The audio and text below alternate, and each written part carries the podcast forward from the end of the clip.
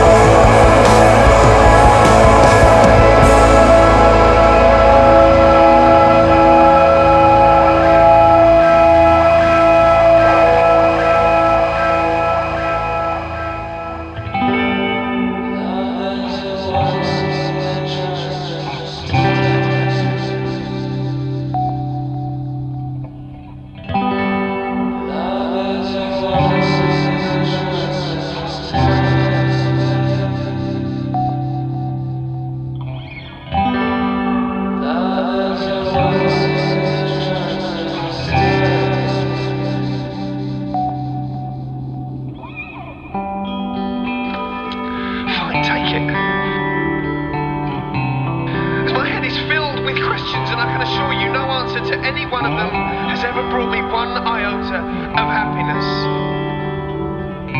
Except for one. The one, the only question I've ever wanted an answer to is she the one? The answer bloody well isn't 42, it's yes. Undoubtedly, unequivocally, unabashedly yes. Unabashedly yes. Unabashedly yes. Jesus.